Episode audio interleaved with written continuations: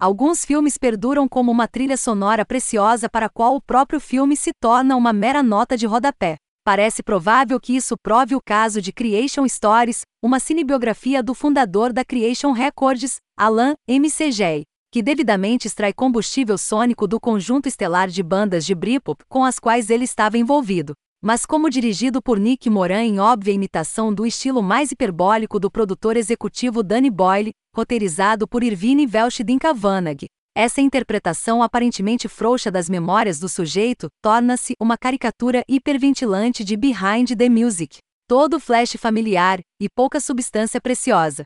É uma bagunça colorida, mesmo que os contribuidores de design capazes não tenham orçamento para trabalhar na escala de muitos eventos reais descritos.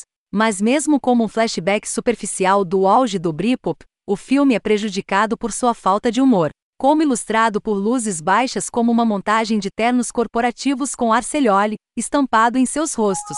Ou uma cena em que nosso herói usa perucas fora das drogas para o venerável disco They Recame to Take Me Away. Ah! O ator que virou diretor Moran, que devidamente personifica Malcolm McLaren em um episódio aqui, fez um trabalho um pouco melhor, embora ainda sem inspiração, em Teostar, The Joe McStory, de 2008. Apesar da própria interseção dessa história de rock, drogas e instabilidade mental, ela foi pelo menos um pouco contida pelo teor do início dos anos 60. Creation Stories, por outro lado, é estilisticamente gonzo desde o início, de uma forma cansativa e imitativa. É, de fato, mais uma reminiscência das adaptações galesas menores, The Acid House, Ecstasy, que provaram o quão difícil é manter seu estilo literário agressivo em outro meio.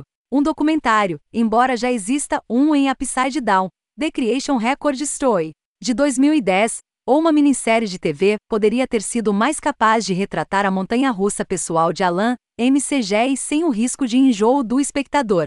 Mas esses 110 minutos acabam parecendo um destaque grosseiro de travessuras de bad boy de um protagonista que fora da tela alcançou uma perspectiva maior sobre suas travessuras de outrora do que seus biógrafos de celuloide conseguem. Mesmo como um curso de atualização em um momento pop cultural singular, o filme faz muito menos para explicar o que o Britpop era, ou não era, do que simplesmente sentar com os Creamadelica, do Primal Screen, ou Definitely Maybe do Oasis,